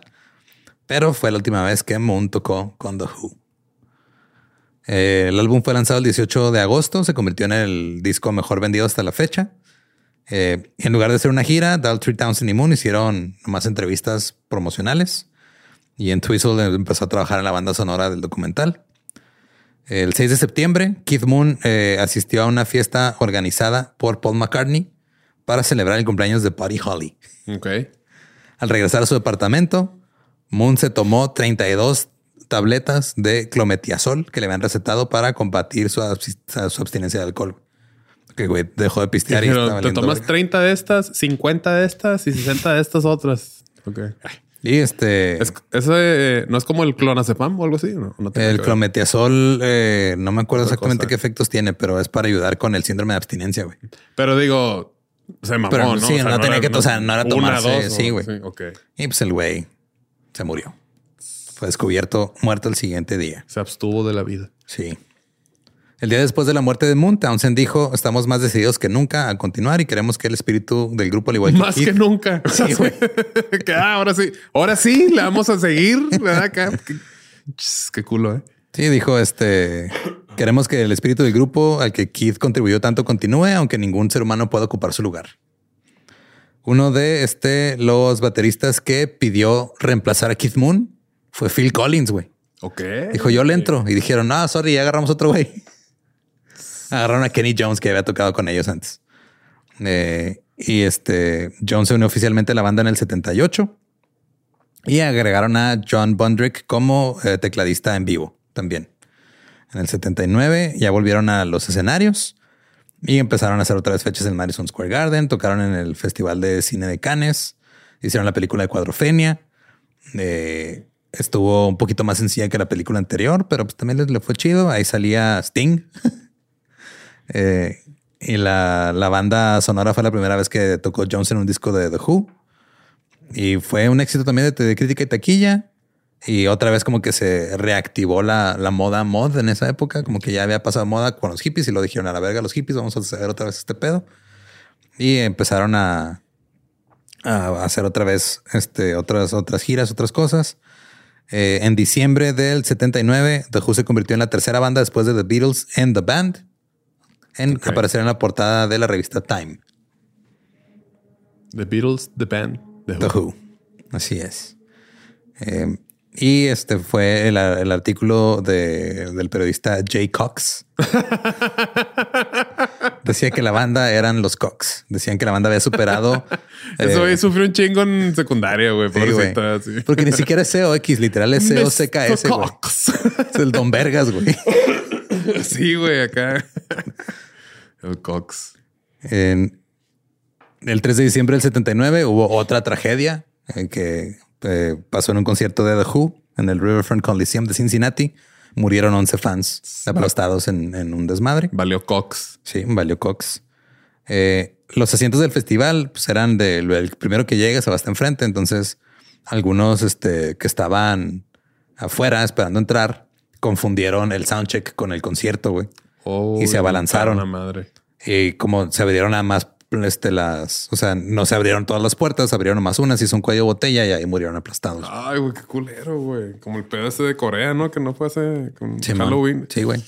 De hecho, a la banda no se les dijo nada hasta después del show. Porque temían que si les avisaban fuera, fuera a ver otro pedo con la, con la multitud que ya estaba ahí. Entonces nomás literal se llevaron a la gente. La mayoría pues fallecieron ahí este o en el, en el tratamiento. Y al final de, del concierto les dijeron, oye, por cierto, pues, se murieron 11 güeyes, ¿cómo ves? la verga, güey. Dijeron, ah, no mames, qué mal pedo. Y ya empezaron a ponerle más atención a las cosas de seguridad en los shows también. O sea, es lo que dicen, güey, que todas las reglas este, de seguridad están escritas en sangre. Por, sí, por algo, por algo pasan las reglas. Es que sí, ya, ya se vuelve... O sea, la música está tan cabrón que se vuelve ya en un pedo pues, de control de, de multitud. O sea, ya ni siquiera el pedo de la seguridad tiene algo que ver con la música, ¿no? O sea, como fluye ya cuando son cosas muy grandes. Sí. Digo, lamentablemente sigue pasando, güey, lo que pasó en, el, en el festival de Travis Scott en Houston, güey. Simón también se asfixiaron como, ¿no? Sí, fueron varios también. Ajá. El, el, siguiente concierto que tuvieron, pues se lo dedicaron a las víctimas. Simón. Eh, The Who después sacó otros dos discos de estudio con Jones como baterista, Face Dances y It's Hard. Eh, les dieron ahí un poquito de éxito, pero ya no tanto como antes. Em, empezaron este, a sacar videos de los primeros videos mostrados en MTV. Fue You Better You Bet de The Who también. Eh, en Twizzle, que pues estaba peleándose otra vez Daltrey y en con Townsend, porque ya Townsend ahora estaba deprimido. No sabía si ya era el visionario que era antes.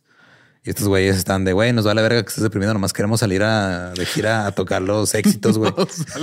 Lo que cualquier persona con depresión quiere escuchar. Nos vale verga que estás deprimido. Pues básicamente le dijeron, ah, vale verga, si ya no tienes visión artística o algo, vámonos de gira, tocamos los hits y ya, güey, chingo de lana. Ya sé, ¿verdad? Charlie.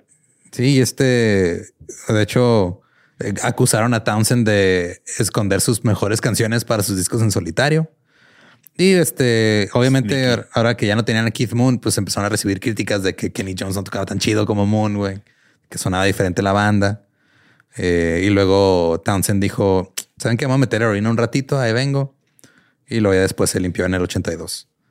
Eh, Townsend quería aplicar la misma que aplicó The Beatles, que fue de ya no hay que hacer shows en vivo, hay que hacernos este, banda de estudio. En Twizzle dijo: No, este, ni madre, yo renuncio. Eh, y Townsend no cambió de opinión, así que The Who dijeron, ok, vamos a hacer una pinche nueva gira de despedida, ya para que Twizzle deje de chingar. Y se fueron a Estados Unidos y Canadá, sus abridores, The Clash. Imagínate ese, ese concierto, güey. Ya sé, güey. The Clash y The Who, Y aparte, pues a estar en su prime, ¿no? The Clash ahí. Simón, estaban, andaban con todo, güey. Eh, Townsend pasó eh, parte del 83 escribiendo material para un álbum que les debía The Who a su disquera Warner Brothers. Pero este eh, dijeron, o sea, al final y Jones dijeron, ¿saben qué, güey? No, no está saliendo. Les voy a pagar a la disquera para que nos libren del contrato mejor. Y ya. En el 83, Townsend dijo, que va todo tan organizado para poder tomar esa decisión, ¿no? Sí, güey. O sea, acá no les pago ya. Sí, güey. O sea, te digo, pues ya tenían lana. O sea, pues ese güey también todavía tenía conflictos con la lana que había ganado, pero pues tenía un chingo de lana, güey. Y este Townsend, el 16 de diciembre del 83, anunció que dejaba la banda en una conferencia de prensa. Y este ya. Dejo a la banda en una conferencia de prensa, pero ahorita vuelvo con ellos. Ahorita vuelvo. Y ya en el 83 pusieron fin a The Who. Eh, después de la ruptura, pues Townsend empezó a sacar discos en solitario. En julio del 85 se reunieron para tocar en Live Aid. Pero el camión de la transmisión este, se le quemó un fusible durante su set y pues, se interrumpió temporalmente. No se vio todo el set de ellos. Eh, en los Spirit Awards del 88, la banda recibió el Lifetime Achievement Award por parte de la industria discográfica de Inglaterra. Así ya, mira. Disque discográfica. Somos los disques discográficos y te damos un premio por lo que has hecho en toda tu vida. En el 89 hicieron otra reunión con Simon Phillips en la batería y Steve Bolton como segundo guitarrista. Eh, y este Townsend dijo que metió otro guitarrista y alternaba entre guitarra acústica o, guitarra rítmica con menos distorsión porque ya tenía bajo sexto. Tenía pedos de oído, güey. Mm. Desde el pedo de la explosión se le quedó jodido el oído. Y lo que pues, nada más por una travesura pendeja de. Sí, ya tenía, ya tenía tinnitus, ya tenía así el. Tinnitus. El, ¿Sí se llama así en español también? Bueno, no sé. Pues yo creo que sí. Que es ese pedo que nomás escuchas así. Está bien feo, güey. O sea, para siempre. Sí, güey, para siempre. Castroso. Está culero. Eh, vendieron chingos de, de boletos, güey, todavía, aun cuando ya se habían retirado y se reunieron. Vendieron 100 mil este, boletos en menos de ocho horas, superando los récords de YouTube y David Bowie. Órale. Pero eh, esta gira se vio este, afectada porque Townsend se desmadró la mano en el escenario en Tacoma, Washington. Y este, algunos críticos les dijeron que esta gira era como The Who on Ice, así The Who sobre hielo. okay. Estaba sobreproducida, tenía demasiados músicos y ya están mamando. Lo que nos gustaba era que fueran nomás cuatro güeyes tirando desmadre y esto ya no es lo mismo. Eh, la gira también pues tocaban mucho de Tommy, tuvieron algunos shows invitados como Phil Collins, Billy Idol y Elton John y sacaron un disco en vivo de esta gira que se llama Join Together. En el 90 fueron incluidos en el Salón de la Fama. Join Together. en el 91 sacaron una versión tributo de Saturday Night's All Right for Fighting de Elton John y este y fue la última grabación de estudio que tuvo en Twizzle. En el 94, Daltrey cumplió 50 años y lo celebró con dos conciertos en el Carnegie Hall, eh, en los cuales estuvieron de invitados John Entwistle y Peter Townsend. Y también Peter Entwistle y John Townsend. Y aunque asistieron este, los tres miembros originales de The Who, este, nada más aparecieron en el final juntos. O sea, salieron primero por cada por su lado y al final se juntaron, pero ya con todos los demás invitados del concierto de Daltrey. Ok. Ese. Y un holograma del otro güey, no, casi. Eh. Simón. y luego Daltrey hizo una gira ese año con John Entwistle, Simon Townsend, el hermano de Peter Townsend en la guitarra, y Zach Starkey, el hijo de este Ringo Starr en la batería. Ok. Y nadie lo quería tampoco él. no, pues la neta, este, creo que de todos los hijos de los Beatles, Sean Lennon y este Zach Starkey son los que han tenido como una, una relación más, este, eh, como saludable con la música. Ok, sí. Porque el hijo de Harrison de repente toca y todo, pero como que... Como que no. No tanto. Este Julian Lennon también lo intentó un rato en los ochentas, pero no le fue tan chido. Y este, el, hijo de Paul McCartney una vez vino aquí a dar un show al paso, güey. ¿Neta? Simón. Y dicen que estuvo padre, pero sí, o sea, como que también es... Es más como, o sea, como que no se... Digo, mm, se me hace que es el, es el pedo de la percepción porque son hijos de los pinches Beatles de que pues, hagan lo que hagan, va a estar cabrón que los dejes de comparar. Es como el hijo de Bob Dylan con su banda, güey, con los Wildflowers. Simón. O sea, por más que, que, seas chingón y le metas pasión y todo, van a decir, ay, es que no es tan bueno, no le mete tanta, pasión como, su papá, güey. Así que Sí, no, pues no, nunca, nunca, güey, nunca pasar eso, güey. Simón. Eh, Qué este- triste, ¿no? Sí, güey, la neta está culero. Sí, pobre. Como Pero que me, quedé pensando por ellos, me agüité porque yo sí que, ah, güey, Pero sí siento que este Zack Starkey y Sean, Sean Lennon son los que mejor les ha ido en ese aspecto. sí. Sean Lennon porque pues sí ha definido sus, o sea, que es una persona diferente que no hace lo mismo que su papá y hace música de repente muy experimental, pero muy vergas. El Yo la, la primera vez que lo escuché a él fue con- en una canción de Deltron 3030, güey. Órale, qué chingón. Que canta el, como el, el hook. ajá, el hook. Y es de que, ay, güey, está chido. Y luego ya con el, este, Con, el Claypool, ajá, con Les Claypool está chido el proyecto que tienen y este el Lennon Claypool Extravaganza. algo ¿no así. Sí. Y el disco que tiene solista Friendly Fire a mí me gusta mucho, está muy muy chido. Eh, en Muchas el, felicidades, mijo. Lo estás haciendo muy bien. sí, yo sé que estabas agüitado, este Sean Lennon, tú, este, tú dale. sí, tú dale, tú dale. Aunque grite tu mamá, no, no, tú no le das caso. Eh, tocaron este Cuadrofenia en vivo en el 96, también Townsend en Twistle y Daltrey, con Starkey en la batería y con otros invitados. Parece que estabas narrando algo de este Alicia el País de las Maravillas. Pásale, pásale. Fue la primera vez que tocaron eh, el disco completo en su totalidad y tuvieron seis noches en el Madison Square Garden. Hicieron gira 96 y 97 por Estados Unidos y Europa. Y este, y ya otra vez Townsend agarró la guitarra eléctrica después de que le decían, eh, güey, ya estuvo con la acústica, ya no te vas a quedar más sordo, güey, ya dale. Eh, ¿Y luego empezaron qué? que ya le des, que no te vas a quedar tan sordo. ¿Qué qué? Que no le chingada madre. A ver, volteate, el otro oído es el bueno, ¿Y ¿va? qué? Ah, sí, sí. Sí, estoy muy gordo. A finales del 99, este, tocaron como quinteto por primera vez desde el 85 con Bondrick en los teclados, con Starkey en la batería. Tocaron en el MGM Grand Garden Arena en Las Vegas, que también grabaron como, este, lo pasaron por streaming. También fueron los primeros shows que se pasaron en vivo por streaming. Y luego, este, estaban los críticos muy emocionados porque decían, ah, güey, este, es- esta gira está bien vergas, güey. O sea, esta gira ya sí es como The Who de antes. Simón. Digo, no está Moon porque se murió, pero Zack le está entrando los chingazos chido, es la misma energía y todo. Y este hicieron giras también por el 2000, eh, empezaron a hacer conciertos a beneficio. Hicieron un concierto de beneficio eh, con Paul Weller, Eddie Vedder, Noel Gallagher, Brian Adams y Nigel Kennedy. Y dijeron, no mames, este es uno de los mejores conciertos eh, de beneficio de la historia, güey. Hicieron un concierto para las familias de los este, fallecieron o fueron afectados por el 11 de septiembre, en Madison Square Garden. Y este tocaron varios, varios conciertos desde el 2002.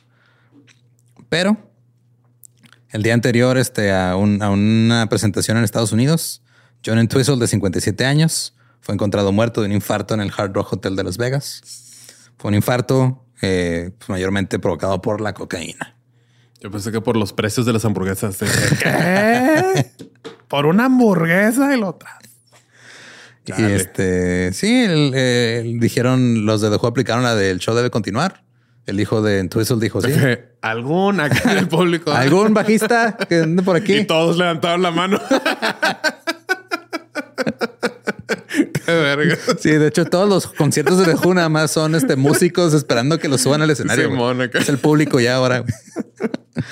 Eh, comenzaron este, su gira en el Hollywood Bowl. Le dedicaron la gira a Entwistle, obviamente. Terminaron el show con fotos de, de él en el escenario y todo.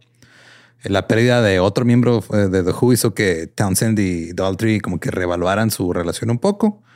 Y ya decidieron que, este, ok, ya hay que dejarnos de mamadas. Llevamos un chingo de años trabajando juntos, güey. Tal vez deberíamos eh, intentar un poquito de... Ya como que de- más sí, algo- seriedad, ajá, un poquito más de amistad. Y empezaron a grabar, este, a escribir nuevas rolas y todo, güey. Eh, en el 2005 anunciaron que estaban trabajando en un nuevo disco.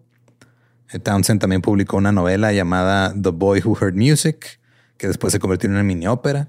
Y ya formaron la base del álbum que se lanzó en el 2006, que es el álbum Endless Wire. Fue su primer estudio, álbum de estudio completo desde el 82, güey. Han pasado ya 24 años. Y su primera mini ópera de- desde el 67. Les fue chido, llegaron al número 7. Eh, Starkey fue eh, invitado a este, unirse a Oasis en el 2006, en abril, y a The Who en noviembre del 2006. Ok. Pero dijo, ni verga, no me voy a unir a ninguno de los dos, voy a tocar con los dos. Ay, o sea, fue de no, o sea, no me voy a hacer miembro permanente de, ninguno de los dos, pero siempre que tenga chance voy a tocar con el que pueda. Eh, o sea, le tienen miedo al compromiso ese güey. Yo creo. Eh, lanzaron después otro documental en el 2007. Hicieron otra gira. Eh, empezaron ese documental, este presenta imágenes desde cuando tocaron en Leeds, desde cuando eran The High Numbers. Tuvo mucho material inédito que no habían visto antes.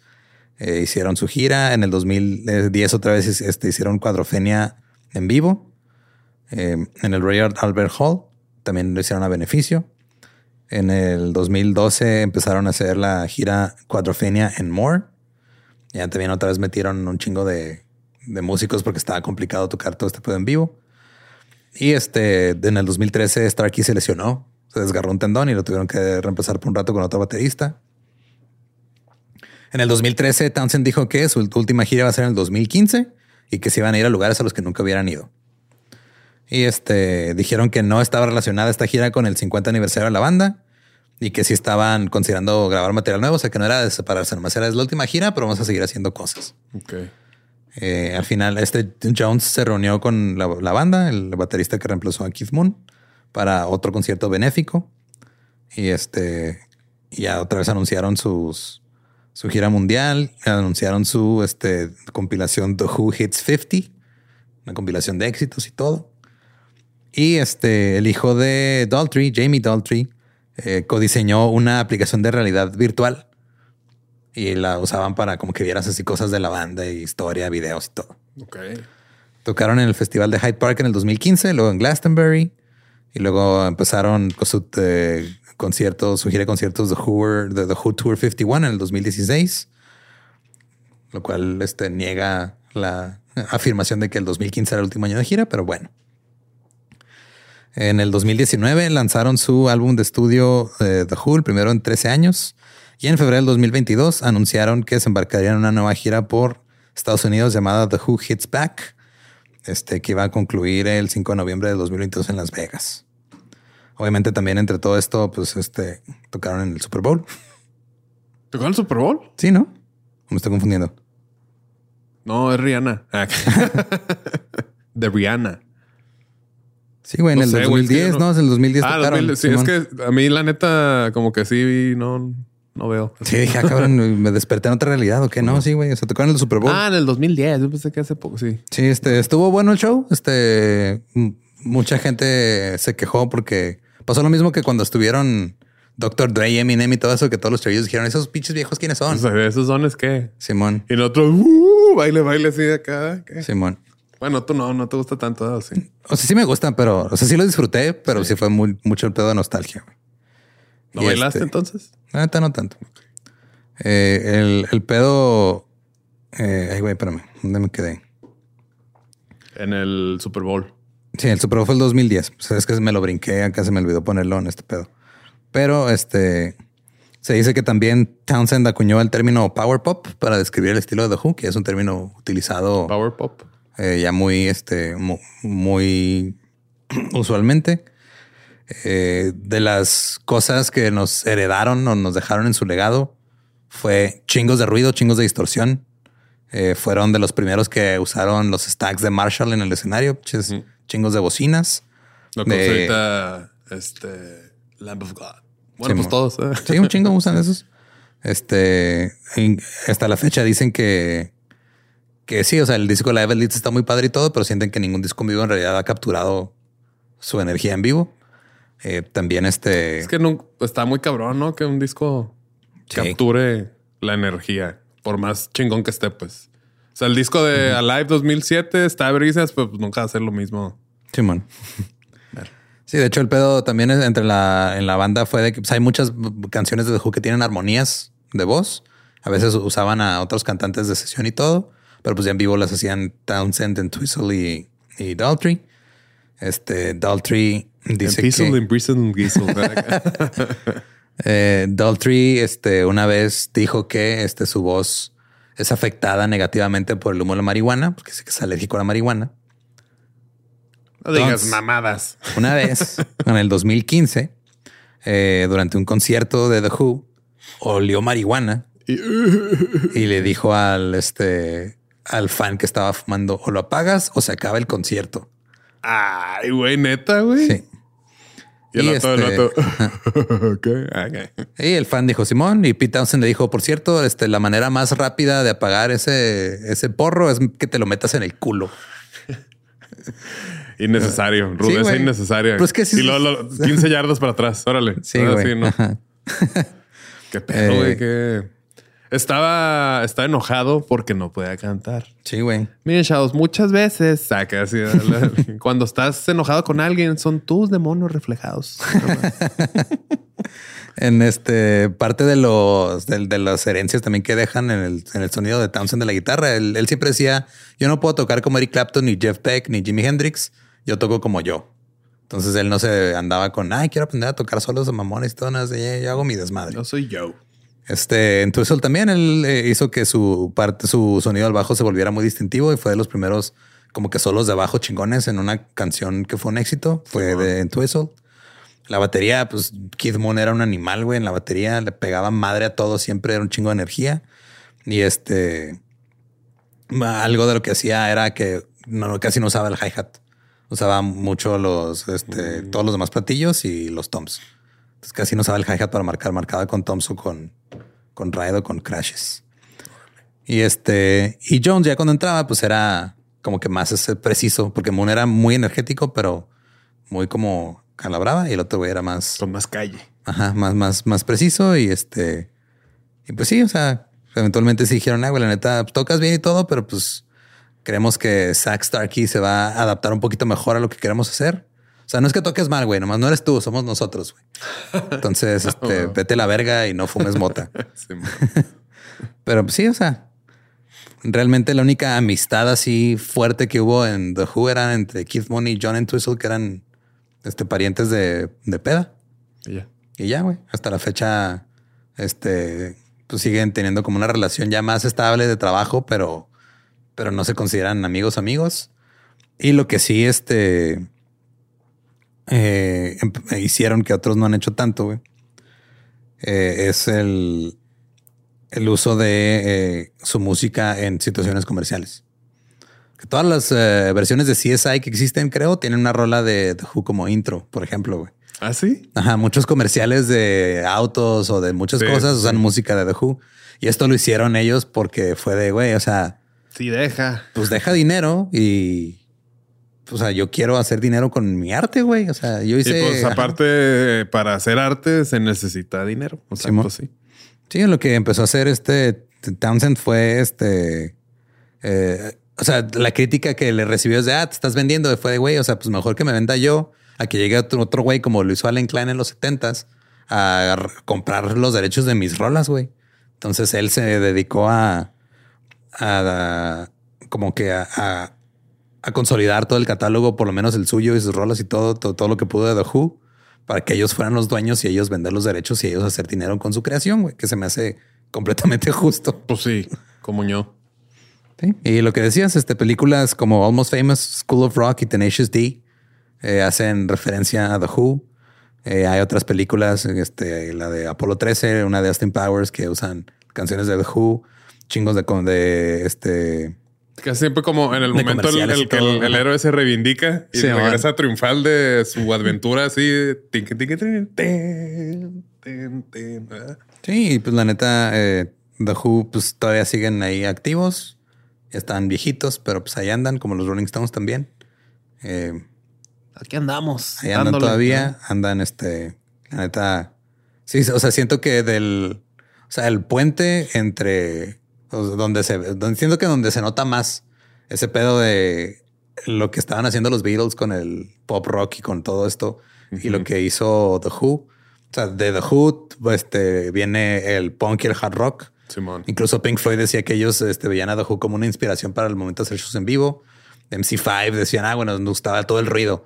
Eh, The Pink Floyd decía, nos gustaba la producción. De, o sea, como que inspiraron a muchas bandas a hacer a atreverse a hacer cosas que otras bandas no se han atrevido. O sea, muchas cosas como pasó con los virus, muchas cosas quedamos ahorita por, ah, esto es lo básico. No existía antes de que lo hicieran. Sí, este, alguien las tuvo que. Algo no tuvo que hacer. y en este caso, sobre todo en, cuestiones de, niveles de ruido shows en vivo, The Who. De relajo. Cabrón, sí, güey.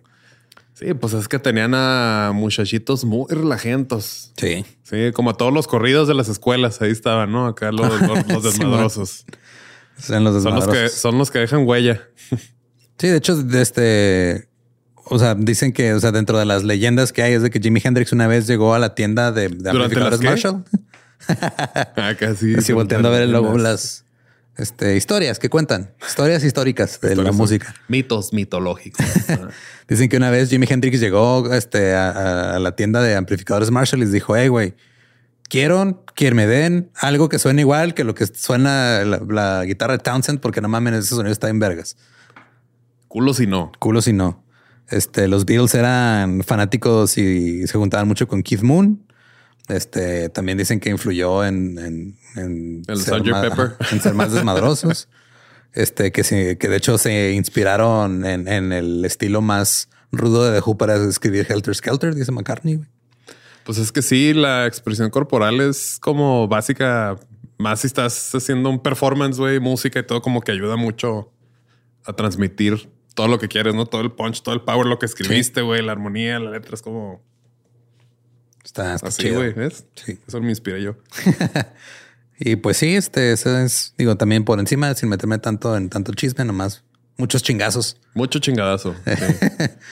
chingadazo, explosiones. La historia de, de The Who, por, por lo menos de su música y sus peleas entre ellos a veces. Pues tiene de todo. ¿eh? Creo que sí se me antoja ponerme al corriente con The Who. Sí, la neta, o sea, de las de las cuatro bandas de la invasión británica, The Who es con la que menos este estoy familiarizado, la neta. Sí, sí. Sí, conozco como que los hits y cosas, y pues para.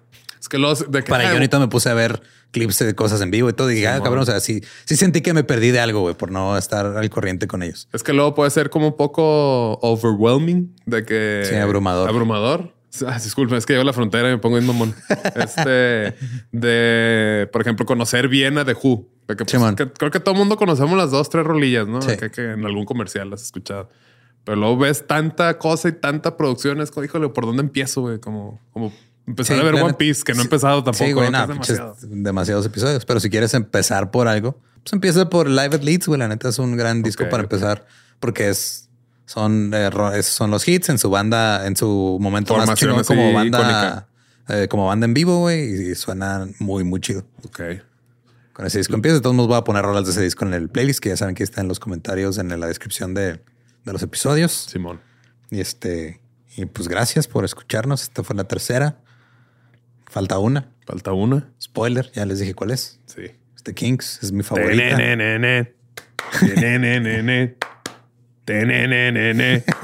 The Kings. Y este, recuerden que nos pueden seguir en todos lados como músicos de sillón. está el grupo de Facebook, pues quieren ir a inventar memes ahí. Hubo muchos memes de los, los episodios que van hasta ahorita. Sí, memes muy buenos, la neta. Aportaciones, este. Muchas cosas. Sí, nada más sí, por favor, no pongan cosas de venta y cosas así, porque pues para eso no es el grupo. No, pues eso no es el grupo. Para eso está este. Hay como miles y miles de grupos acá. De ventas. De ventas. Y recuerden que a mí me pueden encontrar en mis redes como ningún Eduardo. Yo estoy como no soy Manuel en Instagram y acá soy Benny en las demás. Chingón. Y pues nos escuchamos la próxima semana con otra saga. Otra saga. Maldita sea. Otra saga.